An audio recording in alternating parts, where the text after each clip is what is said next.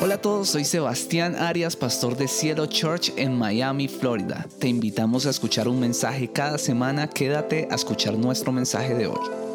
No sé si se han visto aquella película que se llama Milagro en la celda número 7.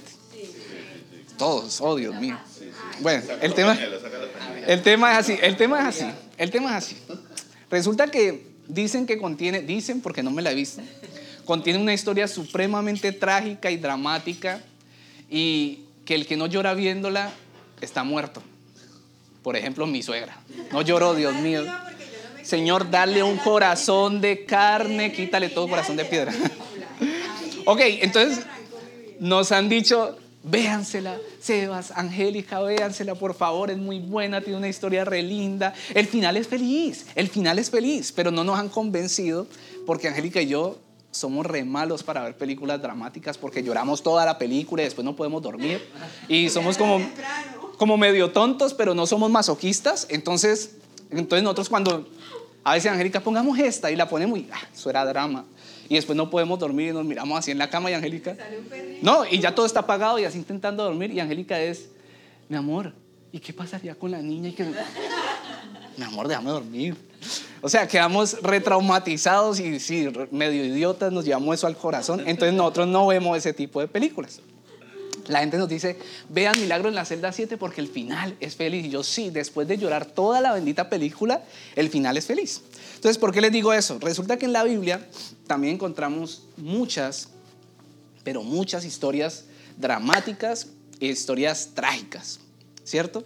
La diferencia con estas películas es que las historias de la Biblia de verdad que nos dejan enseñanzas muy profundas. Y la verdad es que son tan profundas que pueden tocar lo más profundo de nuestro espíritu y nuestra alma. ¿Y qué pasa con eso? Pues traen transformación. Entonces son historias que bendicen nuestra vida. Y la historia que les quiero contar hoy, de verdad que sí tiene un final feliz, no como ese cuentico de milagro en la celda 7 y todo eso, no, esta sí tiene un final muy feliz. Es la historia de vida de un hombre llamado Mefiboset. Y yo creo que algunos de ustedes han escuchado la historia, de pronto no se acuerdan ahorita, hay muchos nombres raros en la Biblia y ustedes dicen, o sea, creen saber quién es, pero no se acuerdan bien, ya les voy a recordar. Em, otras personas la han leído y tienen presente quién es Mefiboset, pero bueno, hoy vamos a, a recordarnos. ¿Les parece bien? Segunda de Samuel, esta historia la encontramos en Segunda de Samuel, capítulo 4, versículo 4. Entonces, Mefiboset, yo voy a contarles un poco, yo voy a contarles un poco la historia porque está en el capítulo 4 y en el capítulo 9. Entonces, vamos a resumir. Vamos a ver cómo me va, me va a ir contando historias. Tengo que aprender para, para contarle a Mía cuando ya entienda un poquito más. Mefiboset tenía 5 años de edad cuando su papá, que era el rey Saúl, ve, su abuelo, que era el rey Saúl, y su, y su papá, que era Jonatán. Saúl era el rey de Israel. Jonatán era el príncipe. Ellos dos murieron cuando, ellos, cuando el niño tenía cinco años solamente. Murieron en una guerra, en la batalla del monte Gilboa. Entonces, dice la historia que su nodriza, la mujer que cuidaba al niño, cogió al niño cuando mataron al, al papá y al abuelo y se lo llevó porque los filisteos posiblemente iban a querer matarlo. Entonces se lo llevó, tuvo misericordia del niño y lo agarró y en un momento de pánico, porque no sé si ustedes se pueden meter en el tema cómo sería eso, acaban de matar al rey de Israel, acaban de matar al príncipe, o sea, eso fue sanguinario y obviamente venían por, por todo lo que encontraran. Coge al niño y sale corriendo, me imagino que un momento de pánico y, y las que son mamás tienen hijos o han cuidado niños, saben que uno pues se apega al niño que cuida. Entonces cogió al niño y dice la palabra de Dios que salió corriendo, pero ella seguramente se tropezó o algo y se cayó y el niño cayó y la Biblia dice que cayó mal. La palabra de Dios muestra, escuchen lo trágico de la historia, acaba de perder a su abuelo, acaba de perder a su papá y ahorita la nodriza sale corriendo, se le cae el niño y se fractura las dos piernas.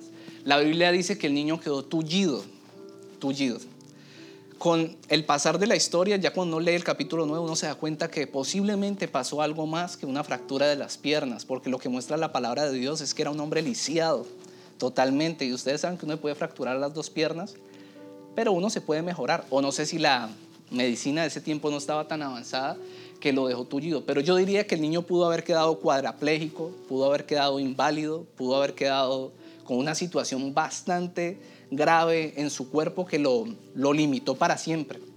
Y resulta que la palabra de Dios también dice que Mefiboset, este niño se llamaba Mefiboset, terminó viviendo a los cinco años en un lugar llamado, se me olvida siempre ese nombre, perdón, Lodebar. Lodebar, para los que toman nota. Es que no me quiero equivocar porque tiene mucho, mucha importancia. Entonces, Mefiboset pasó de príncipe a ser un tullido miserable y pasó del palacio a ser una persona que tal vez pudo llegar a ser un mendigo. Y esta historia toma importancia porque Mefiboset en algún sentido tipifica o simboliza la vida de cada uno de nosotros. Usted dice que, ¿qué? ¿En serio, pastor? ¿Usted me está diciendo que mi vida en algún momento se puede parecer a la de, mi, a eh, Mefiboset? Se lo estoy diciendo. Esto es lo que enseña esta palabra. Se parece a nuestra vida o representa nuestra vida cuando hemos experimentado pobreza, tal vez escasez, cuando hemos experimentado injusticias o tal vez enfermedad por errores de otros, cuando hemos experimentado vicios o irresponsabilidades de generaciones pasadas. Representa también las personas abusadas, las personas violentadas por otros, a quienes por el descuido o quienes el descuido de quienes debían protegerlos, por ese descuido sus vidas jamás han vuelto a ser como antes y han tenido que sufrir el rechazo, han tenido que sufrir resentimientos, frustraciones, abandono eh, y amargos resentimientos y eso les ha impedido caminar de manera normal en sus vidas. Eso es lo que representa Mefiboset en este pasaje. Y resulta que la palabra de Dios enseña que David, el que después sería el rey David, era muy cercano a Jonatán. ¿Quién era Jonatán? El papá de Mefiboset. Eran muy amigos y la Biblia se empeña en mostrar, lo digo empeña porque explica claramente que se amaban demasiado, eran ligados. El príncipe y David eran súper amigos, decía que se amaban como a sí mismos. Imaginen la intimidad. Hay personas atrevidas que se atreven a decir, o sea, que se pueden estudiar la Biblia y que son perseguidores de nosotros y como es tan específico dicen, no, eran homosexuales. No eran homosexuales, se amaban como hermanos. O sea, se amaban de una manera, yo no sé si usted ha amado a alguien de esa manera, que a usted le duele que le pase algo. No sé si todos tienen hermanos acá. Yo amo a mis hermanos, y yo creo que él amaba, ellos se amaban como hermanos. O sea, a mí no me gusta que nada malo, yo puedo pelear con mis hermanos, pero no consiento nada con ellos. El único que puede hablar mal de mis hermanos soy yo. Entonces, yo creo que lo mismo pasaba entre ellos. Literalmente se amaban. Y este amor los llevó a hacer un pacto, un pacto. Y el pacto consistía en lo siguiente. Jonatán le dijo a David, David, vamos a hacer pacto. Y el pacto consiste en que tú, es un pacto medio injusto porque el que pacta ahí es David con él. Si vamos a ser claros. Le dice, tú jamás apartarás tu misericordia de mi descendencia. Y jamás apartarás mi nombre de tu casa. Es medio profético eso porque él no sabía que iba a ser el rey de, que David iba a ser el rey de Israel. Pero pero le dice eso por alguna razón, como ten misericordia, como si supiera su futuro, ¿no? Posteriormente vemos que, pues que muere el rey Saúl, muere Jonathan, y Dios puso a David como rey, como lo había prometido el Señor, porque David había sido, había sido ungido hacía años por Dios para ser rey de Israel. Entonces encontramos que cuando David consolidó el reino de Israel, en 2 de Samuel capítulo 9, versículo 1 al 4, encontramos lo siguiente. Yo quiero que estén muy atentos porque hay muchos detalles en la historia y no quiero que se me pierdan de la historia, ¿ok? Dice así, versículo 9, versículo 1, perdón. El rey David averiguó si había alguien de la familia de Saúl a quien pudiera beneficiar en memoria de Jonatán. Y como la familia de Saúl había tenido un administrador que se llamaba Siba, mandaron a llamarlo. O sea, este Siba trabajaba con Saúl, pero por la misericordia de Dios terminó trabajando con, con el rey David. Eso no pasaba nunca, no sé, aquí ocurrió algo extraño. Mandaron a llamarlo. Cuando Siba se presentó ante David, este le preguntó, ¿tú eres Siba? A las órdenes de su majestad respondió. Esto es como esas películas de época, ¿no? Buenísimo. Versículo 3. ¿No queda nadie de la familia de Saúl a quien yo pueda beneficiar en el nombre de Dios? Volvió a preguntar el rey. Sí, su majestad, todavía le queda a Jonatán un hijo que está tullido de ambos pies, le respondió Siba. ¿Y dónde está? Escuche esto. En Lodebar. Escucha, escriba eso por ahí. Por ahí habían papelitos para tomar notas. Si quieren tomar nota, no están obligados, pero se van a recordar más de las cosas. Eh, y, y bueno, por ahí hay cositas para escribir. ¿Y dónde está? En Lodebar. Vive en casa de Maquir, hijo de Amiel. Escúcheme bien. El mensaje de hoy lo he titulado Todos somos Mefiboset. Todos somos Mefiboset. Y con este mensaje lo que quiero es que miremos qué podemos aprender de esta historia para nuestra vida. Le he dicho que las historias que aparecen en la palabra de Dios siempre dejan una enseñanza o muchas enseñanzas y uno podría dar muchos sermones de estas historias. Esto es lo que Dios hoy ha querido mm, ministrarles a ustedes en este día del Padre. Y quiero que tengan su espíritu dispuesto para recibir. El primer punto lo he titulado Lo de bar no es un lugar para vivir. ¿Listo? Lo de bar no es un lugar para vivir. Repasemos rápidamente la historia por si estaban perdidos. Mefiboset perdió a quién? a su padre y a su abuelo, ¿cierto? En un día. Seguramente ya profundizando un poco, estudiando un poco, me di cuenta que cuando llegaba un nuevo rey a imponer su, su dominio, lo primero que hacían los trabajadores era ir a buscar a toda la familia del rey anterior para eliminarla. De una vez, para eliminarla. ¿Y por qué? Para que en un futuro no se rebelaran esas personas que tenían linaje real, no se rebelaran o, o se rebeldizaran a querer recuperar el reino. Entonces lo que hacían era exterminarlo. Entonces seguramente hermanos, primos, tíos fueron exterminados. Listo, seguramente también confiscaron todos los bienes, haciendas, graneros, animales, oro, plata, bronce. Yo quiero que usted mire todo lo que este muchacho estaba viviendo. Entonces también el niño Mefiboset perdió todo en un día y además de eso se cae, queda tullido y llega a un lugar llamado Lodebar y aquí vamos a empezar. Lodebar tiene un significado siniestro, muchachos. Ustedes cuando lean la palabra de Dios y el Espíritu Santo les ponga en el corazón, busca qué significa la palabra, búsquenla, que siempre Dios les va a enseñar algo. Me puse a buscar qué significa Lodebar y me di cuenta que Lodebar es un lugar donde usted no quiere vivir. Yo no sé, yo no sé si a usted le gusta vivir en Miami, rico y, todo, ¿cierto? Miami. Yo no sé qué significará Miami, pero uno dice, puedo hacer planes de tener un futuro en Miami, en Estados Unidos. Pero con lo de bar no espere lo mismo, porque tiene un significado tenaz. Y significa no palabra, principalmente. No. Lo es de no y de bar palabra. Un lugar donde, según dicen, la palabra de Dios no llegaba. Entonces era un lugar que estaba apartado. Y la gente dice que era un lugar marcado por la soledad. Un lugar donde que estaba apartado de Israel y donde decían, o sea, le, pusieron así, porque decían, allá no llega la palabra de Dios, allá no va a llegar la palabra de Dios, por eso se llamaba no palabra. Lo de Bar es una tierra triste, pero lo de Bar tiene otros significados. Y yo dije, tiene otro significado, de pronto tiene un significado bueno en algún lugar, ¿no?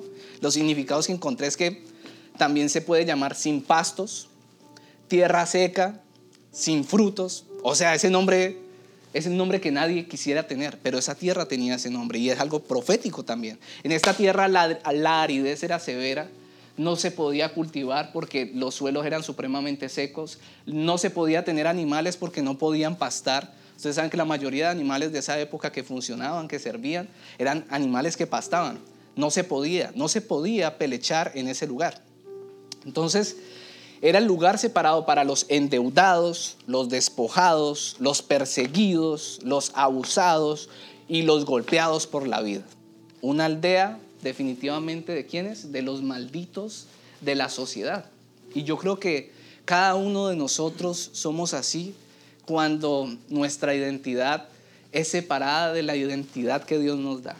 Cuando nosotros somos separados de esa identidad real, porque todos sabemos aquí que somos hijos de un rey, ¿verdad? Todos sabemos que somos hijos de un rey, pero cuando nuestra identidad es marcada por esa separación, pues definitivamente terminamos viviendo en un lugar como lo de Bar. Pero lo de Bar, aquí quiero llegar al punto, es mucho más que una aldea en esa Israel del Antiguo Testamento, muchísimo más.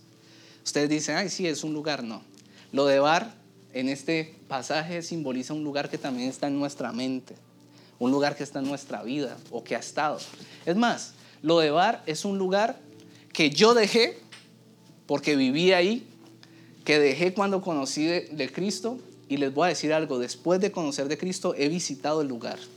He estado allí en algunos momentos, en momentos de tristeza, de dolor, momentos de soledad que he tenido con el Señor, pero la diferencia es que yo ya no vivo ahí.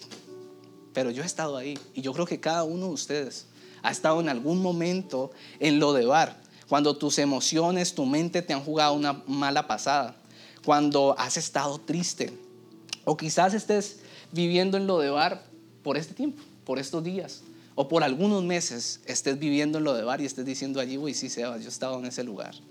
Lo que vengo a decirte es que no te acostumbres a vivir allí porque ese no es el lugar que Dios hizo para que tú vivieras y en algún momento Dios te va a mandar a llamar. Dios te va a mandar a llamar. El rey te va a mandar a llamar, así como David lo hizo con Mefiboset cuando fue rey. Segunda de Samuel 9, del 5 al 6, dice, entonces el rey David mandó a buscarlo a casa de Mequir, hijo de Amiel, en Lodebar. Cuando Mefiboset, que era hijo de Jonatán y nieto de Saúl, perdón, estuvo en presencia de David, se inclinó ante el rostro ante él, rostro en tierra. Le preguntó, "¿Tú eres Mefiboset?" A las órdenes su majestad respondió, "El Señor te va a sacar de ese tormento que estás viviendo." Tal vez tú no lo puedas creer, pero ese lugar no es el lugar que Dios creó para que tú habitaras Oxville. Dios tiene un lugar mejor para ti. El rey te va a mandar a llamar. Y cuando tú estés pisando esas tierras, tú tienes que recordar, este es un lugar pasajero, este no es el lugar de habitación mía. Yo estoy aquí en este momento, ya tengo, conozco al rey, pero si estoy aquí, no es porque yo tenga que quedarme aquí, este es un lugar de paso, yo ya no habito estas tierras, este no es mi lugar. Sabes, yo quiero que tú entiendas un amén al menos, un amén, un amén al menos yo creo que tú tienes que mantener en tu mente y en tu corazón que ese no es el lugar que Dios separó para ti. ¿Y qué hacer mientras el rey te manda llamar? Sencillamente entender o no empezar a comportarte como los ciudadanos de ese lugar, ¿cierto? Cuando nosotros visitamos ese lugar, a veces llegamos allí precisamente por actitudes nuestras, precisamente porque recaemos en un pecado que ya habíamos creído que vencimos, porque caemos en una tentación y en las garras del enemigo, de caer en los mismos pensamientos que nos mortifican, de caer en la misma culpa que una y otra vez viene allí. La diferencia es que tú ya tienes que conocer tu identidad y saber que tú no tienes que comportarte como los que allí habitan. Sencillamente tú dices, como veces pasadas, el rey al final me va a llamar. Amén. Ok. El segundo punto lo he titulado, el rey siempre recuerda mandarte a llamar. Si no se han dado cuenta, en la historia el rey, el rey David, simboliza a quién? A Dios, ¿cierto? Imposible que no se hayan dado cuenta. Si entendieron milagro en la celda 7, tienen que entender esta historia. Algunos estudiosos dicen que en este pasaje específico Siva simboliza al Espíritu Santo. Qué lindo, ¿no? Aunque después uno ve más adelante como que Siba quería traicionar, bueno, ustedes estudiarán la, palabra, pero en este pasaje, en este momento de la historia, simboliza al Espíritu Santo de Dios, cómo va y nos busca, nos atrae de nuevo a los caminos de Dios. Segunda de Samuel 9, 5 dice, entonces el rey David mandó a buscarlo a casa de Maquir, hijo de Amiel, en Lodebar. Hay momentos en nuestra vida, inclusive habiendo recibido a Dios, en los que tal vez usted diga, Señor, ¿dónde estás? Yo no sé si a usted le ha pasado eso. Angélica a mí nos ha pasado como dos veces. Creo que siento exactamente dos veces. tía Angélica me ha dicho, yo he estado como que, uy, o sea, como aguantando ahí porque no me gusta cargarla, pero ella dice lo que, lo que el enemigo me está poniendo también, a veces ella como que, como que ceda y me dice, mi amor, ¿dónde está Dios en esta situación? Y yo digo lo que mi espíritu quiere decir, pero no lo que mi carne quiere decir. Yo pues por mantenerla ya fuerte. Yo le digo, mi amor, Dios está trabajando, Dios lo va a hacer. Yo empiezo como a profetizarle, como Dios va a hacerlo de nuevo. Dios, tarde o temprano, Dios vuelve y lo hace. Y ustedes dirán, bueno, este pastor qué. No se supone que ellos tienen que dar ejemplo. Ese es el ejemplo que les doy. Nosotros también somos vulnerables. Y nosotros también tenemos momentos donde sentimos, ¿dónde está Dios en este momento? ¿Sabe qué es un ser íntegro? ¿Dónde está Dios? Podemos sentir que hemos sido olvidados, pero de cualquier manera debemos saber que nunca jamás nosotros vamos a salir de los pensamientos de Dios. Dios siempre está trabajando en algo, siempre está trabajando en algo con nosotros. El pacto de David y Jonatán. ¿Se acuerdan que les hablé del pacto de David y Jonatán? Hace como 10 minutos y lo olvidaron, tienen que tomar pastillitas para la memoria. El pacto de David y Jonatán simboliza algo muy hermoso. Y es el pacto que Dios tiene con nosotros, la humanidad. ¿Y saben qué es ese pacto? Un pacto de amor. Un pacto de amor eterno. En Jeremías hay un pasaje que dice, el Dios, nuestro Dios, nuestro Padre, le promete a su pueblo Israel, le dice, con amor eterno te he amado. Yo no sé si usted entiende, son pocas palabras, pero yo entiendo eso en mi espíritu. ¿Sabes qué es con amor eterno? Jamás el amor de Dios se va a acabar por ti, jamás. Les voy a decir algo, ustedes pueden estar en lo más oscuro de sus días, en el momento de la mayor ira de sus vidas, en el momento de la mayor tristeza y depresión y que una depresión tan brava que ustedes sientan que están en pecado con Dios. Usted puede estar que se mata, le voy a decir así. Y usted sabe que el suicidio no es de Dios. Y usted puede sentirse en pecado y hasta ahí en ese momento de oscuridad, Dios va a llegar. ¿Sabe? Porque Dios tiene un pacto precioso con nosotros. Y el rey de reyes, el verdadero rey de todos los reyes, tiene una promesa de amor con nosotros a través de Jesucristo. Y yo creo que esa promesa fue cumplida hace más de dos mil años cuando Jesucristo fue a la cruz del Calvario y ese es el sello que Dios dijo. Yo tengo una promesa con ustedes, aquí está mi hijo y lo pongo, pongo su vida y pongo su sangre por ti para que seas perdonado, para que cada que la embarres, para que cada que sientas que estás perdido, perdida, ahí tienes tu Salvador que vuelve y te ayuda, que vuelve y te levanta. Yo no sé si alguien puede decir amén vuelve y te levanta, vuelve y te bendice, vuelve y te ayuda. Y si te vuelves a caer, Dios vuelve y te dice, vamos a levantarnos, vamos a volverlo a hacer. Ahora Caro llegó con una canción que decía algo así. Decía, nada ni nadie me va a detener. Fui hecho para las alturas. Y me contó el testimonio y yo dije, wow, esto es en el espíritu, esto es algo que se está moviendo. Y ella estaba cantando así, parecía una loca.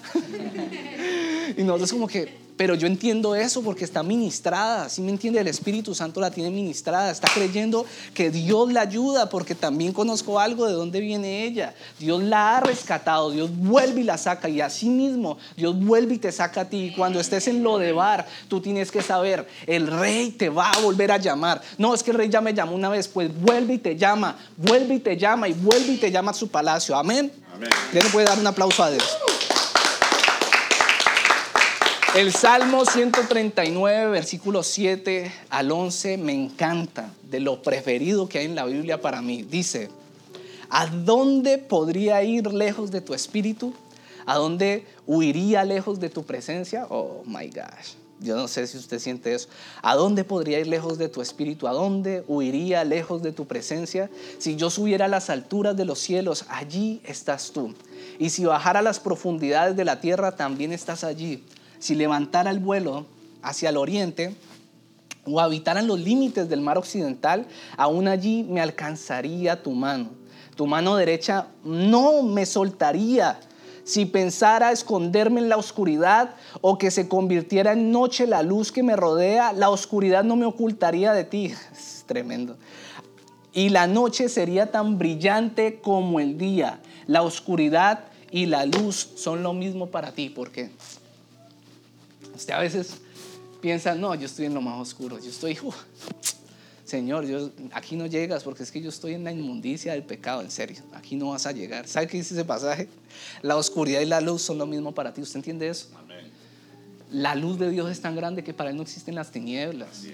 Él llega donde, donde usted está, usted se siente oscuro, no, estoy aquí otra vez en el mismo pecado, estoy fallando de nuevo. Dios llega a ese lugar, ahí no hay tinieblas, papá, ahí ya se fue todo. Si Dios está ahí, ya te iluminó. ¿Dónde están las tinieblas? El enemigo tiene que huir y tiene que abrirse de ahí, porque llegó el Señor de, de señores, llegó el Rey de reyes. ¿Sabe que tenemos al mejor Dios, al Dios más hermoso de todo? La gente levanta ídolos, levanta cosas raras ahí, pero nosotros tenemos un Dios tremendo. ¿Sabe qué nos falta a nosotros? Conocerle, conocerle. Porque si no le conocemos, perdemos autoridad. Entonces cuando pecas, cuando fallas, cuando te das cuenta que tú no eres el perfecto, sino que el perfecto es Dios, entonces vuelve esa identidad pasada y si no recuerdas quién es tu Dios, te quedas allí y no avanzas.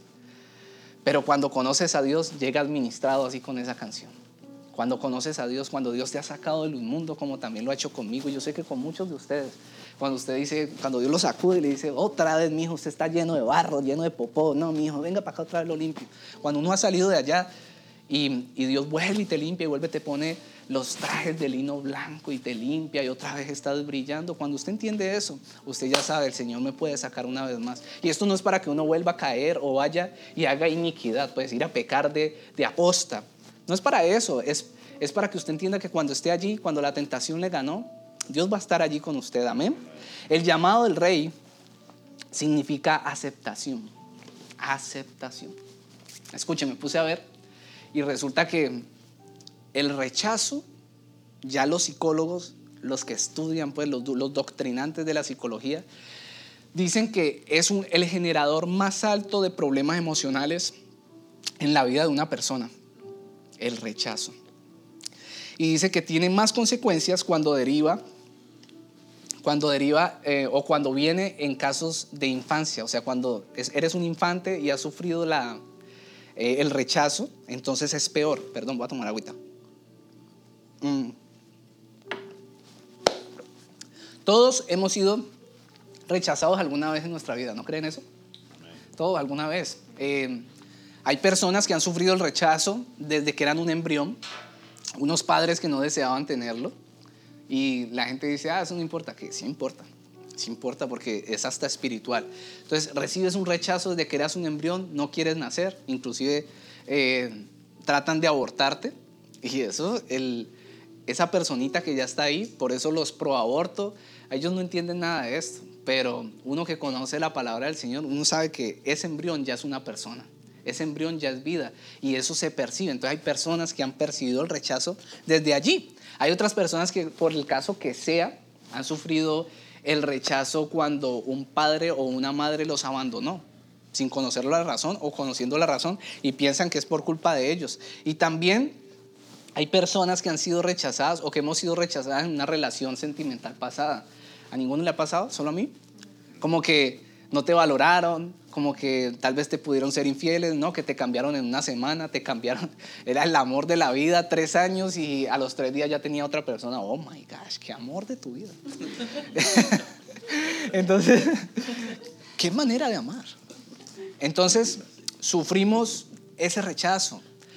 Y lo que estuve investigando es que ese rechazo, hay personas que lo podemos percibir de manera positiva y sacamos lo mejor de nosotros a través de rechazo. Pero no todos somos iguales. Hay personas que quedan con unas heridas que son tan profundas que le pueden tardar toda la vida intentando sanarla. En estos días además estamos hablando como en dos conversaciones de sanidad interior. La sanidad interior es un proceso de toda la vida. Dios te puede sanar cosas ya, sí, pero muchas cosas y muchas heridas del alma vas a estar toda la vida sanándolas, todas las vidas, porque hay heridas que son muy profundas y tienes que aprender a vivir con eso.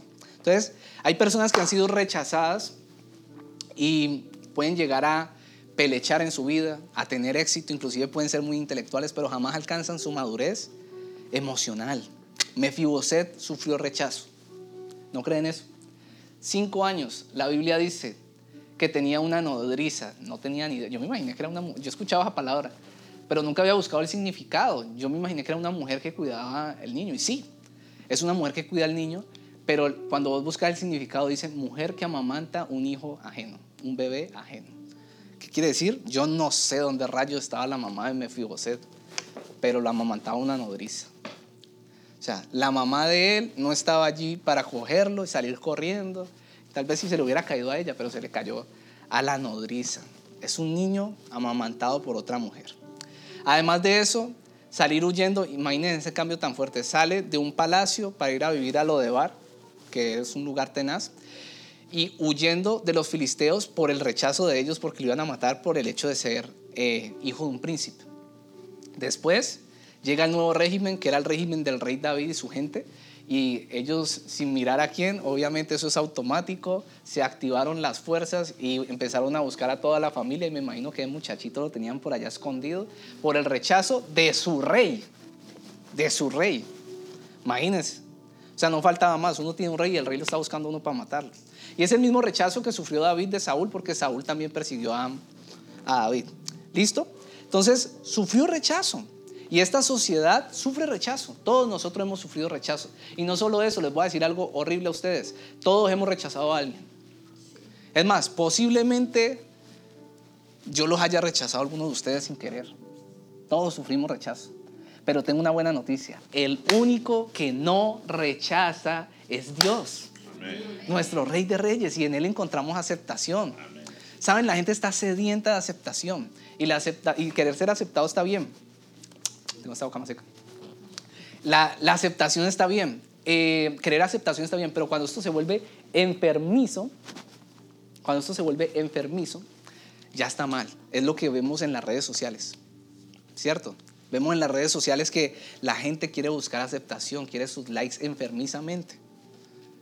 Y, y, no sé, la sociedad te lleva como a eso, ¿no? Nosotros haciendo redes sociales hemos sido también tratados con esto porque lo de nosotros es diferente, nosotros hacemos esto para Dios. Y a veces caíamos como en ese juego, ¿no? Como en ese juego de que quiero likes, quiero likes. No, no, no, no, espérate, recapitulemos. Muchas veces, recapitulemos. ¿Esto por qué lo hacemos? Queremos bendecir a alguien. Si una o dos personas lo ven, está bien. Vamos a bendecir a alguien con esta publicación y salimos de esa, de esa vaina como que la sociedad nos quiere imponer. Ah, una vez, cuando empezamos eh, esta iglesia, que era un grupo en la casa de Abel y Gerald, en el apartamento, en la sala. Íbamos a llevar por primera vez a alguien y llamé a esta persona, mira, eh, te vamos a recoger en un momento, entonces para que estés listo y, y todo bien. Y entonces esta persona nos dijo, ok, listo, listo, ¿cómo tengo que ir vestido? Y yo le dije, ¿cómo así? ¿Cómo que cómo tengo que ir vestido? Usted es amado y usted es aceptado por Dios como usted es. ¿Usted es aceptado? ¿Cómo hay que cómo tengo que ir vestido? O sea, me tengo que poner corbata y todo el tema para poder que Jesucristo me acepte. No, no, no, no, no. De una vez, primera enseñanza, usted es aceptado como es. ¿Sí o no?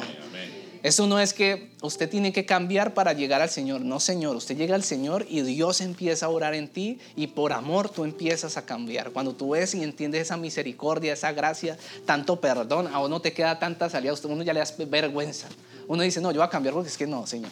Me has perdonado tantas veces, ya me tocas, ya me tocas cambiar. O sea, la gracia transforma. No es eso que, a ah, látigo, que viene la falda muy corta, el pantalón muy apretado, no puede entrar. Tiene que ponerse una, una sutana aquí que no sé qué, no puede entrar. No, no, no, no, no, no, no, no, no. Miren, miren, yo, yo no estoy combinando nada hoy. me vistió, me vistió, me vistió. Me vistió.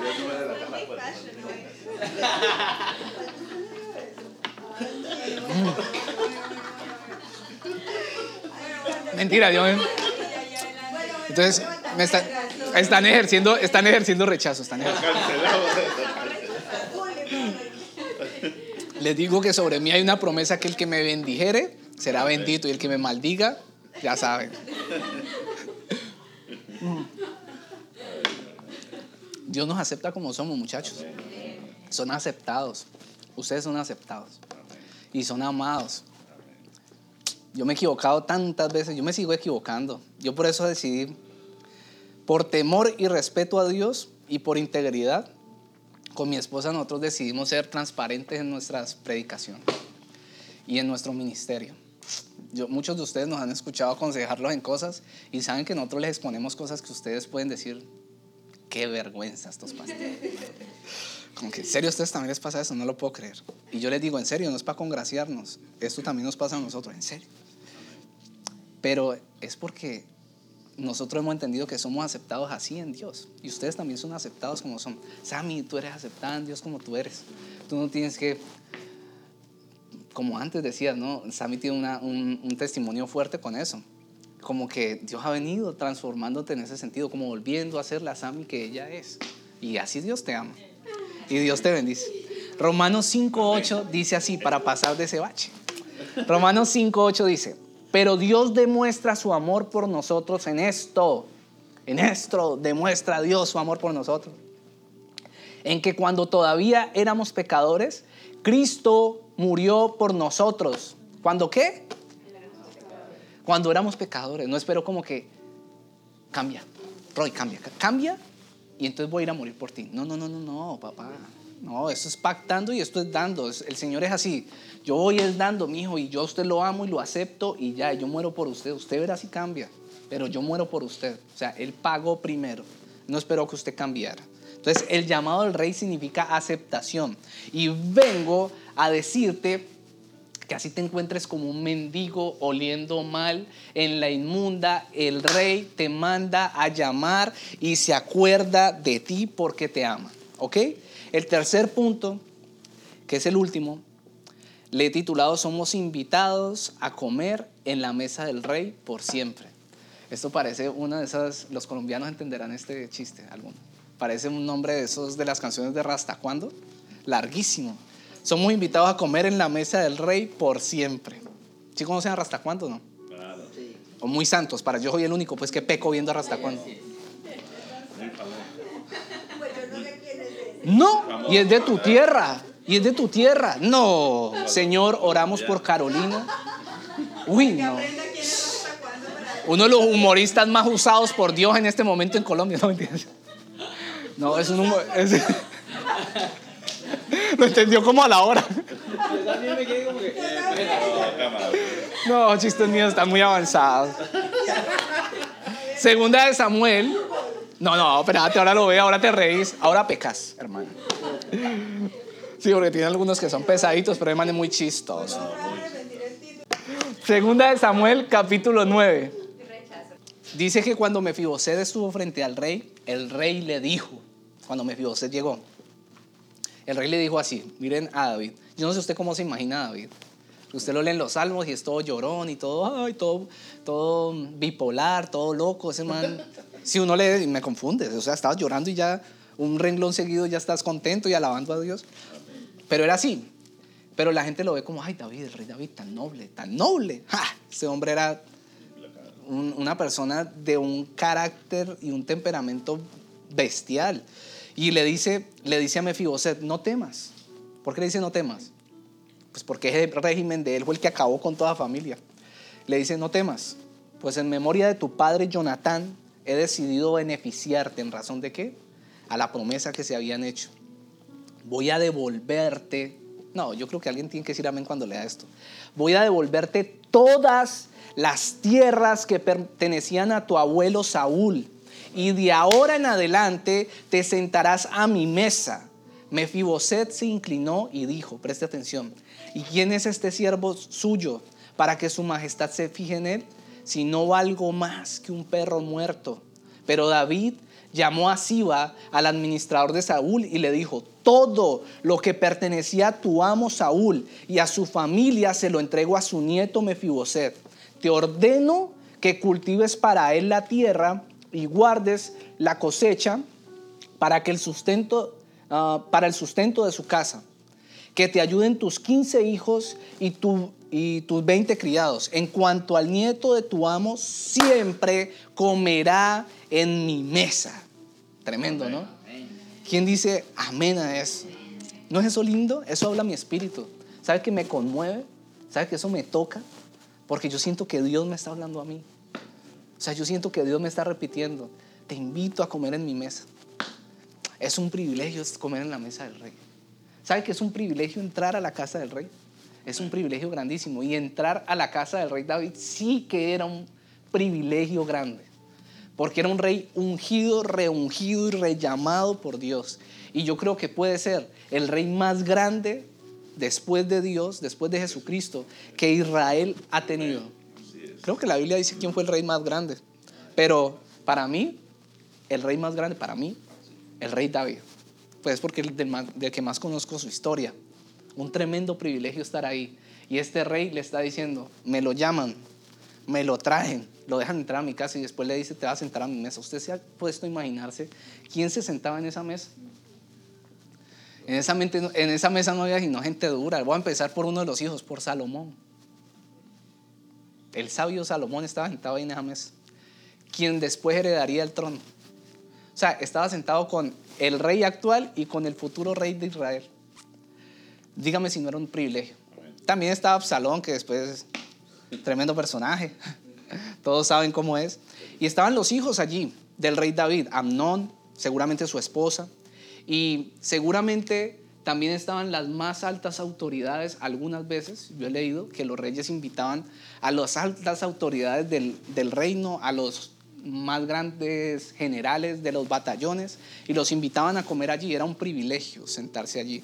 Pero allí ahora estaba Mefiboset, indefenso y además que lisiado. ¿Has pensado también qué significa estar lisiado? Que somos vulnerables, que usted solo no puede hacer nada. A veces somos, nos creemos tan, tan uh, indispensables, tan independientes, creemos que sin Dios podemos yo puedo orar solo. No voy a ir a la iglesia, no voy a buscar de Dios. No, yo.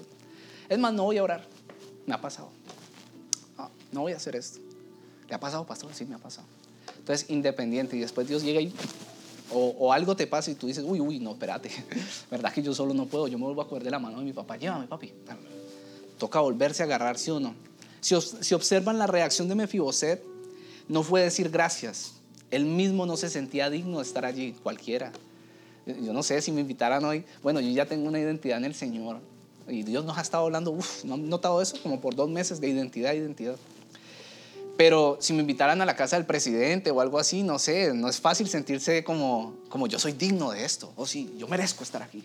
No, uno no, uno no entra así. Uno, uno puede decir como que yo, en serio, yo, Señor, ¿yo por qué? Este hombre no dijo, no dijo gracias. Miren lo que dijo. Dijo, él inclinándose dijo, tienes tu siervo para que mires a un perro. Bueno, con perro le hubiera quedado bien, pero dijo, un perro muerto como yo. ¿Sabe qué me muestra eso?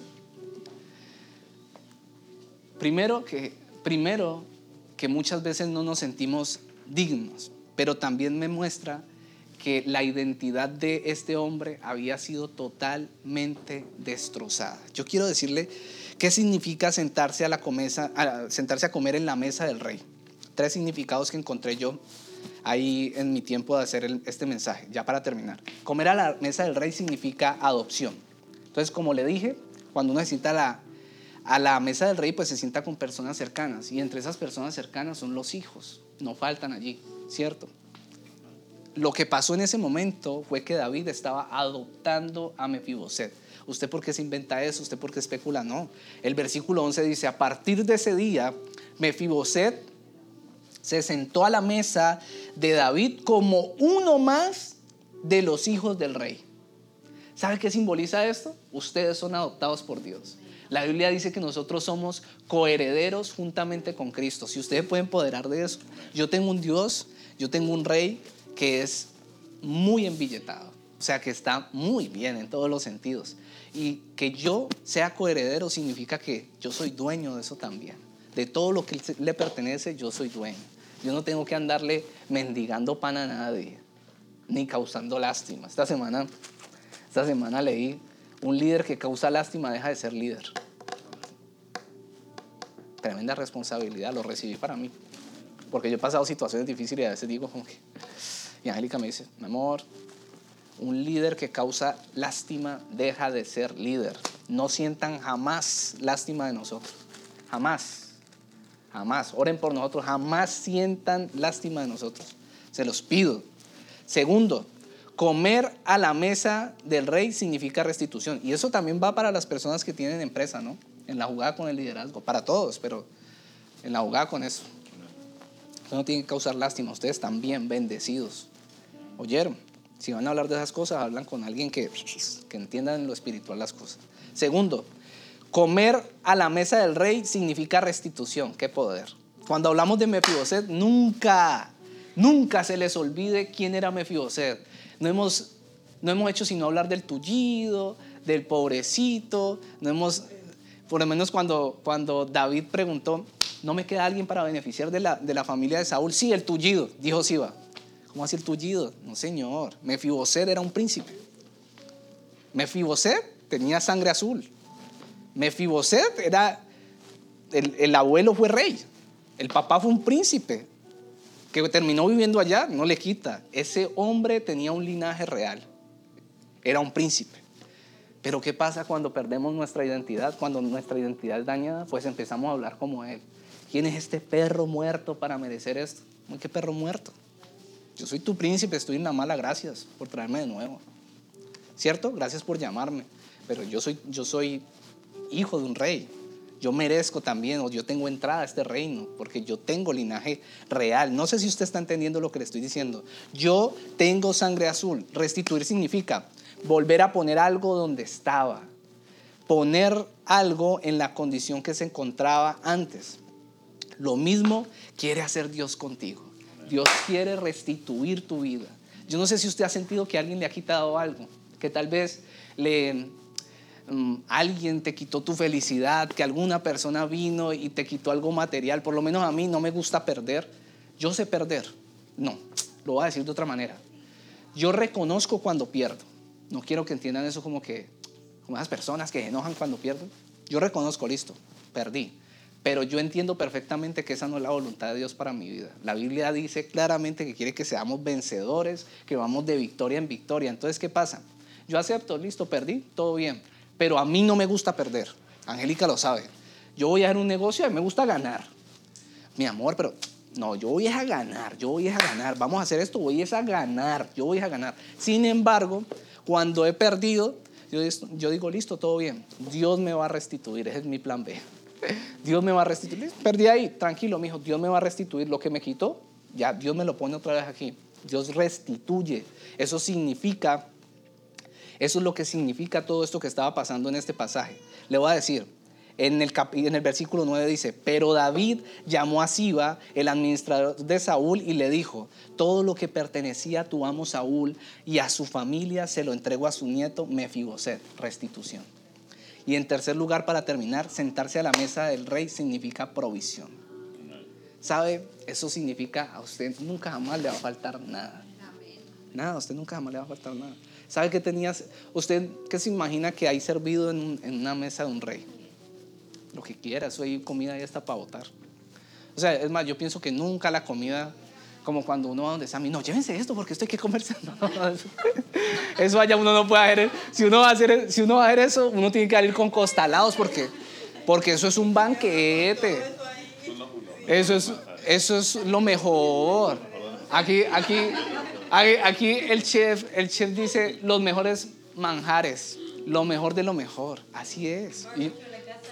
¡Uh! Entonces, lo mejor, lo mejor. Uno va y mueve, es que dame una carnita que esté pulpita, que no sé qué, que cuentos de pulpita. Lo mejor, lo mejor. Entonces, significa provisión.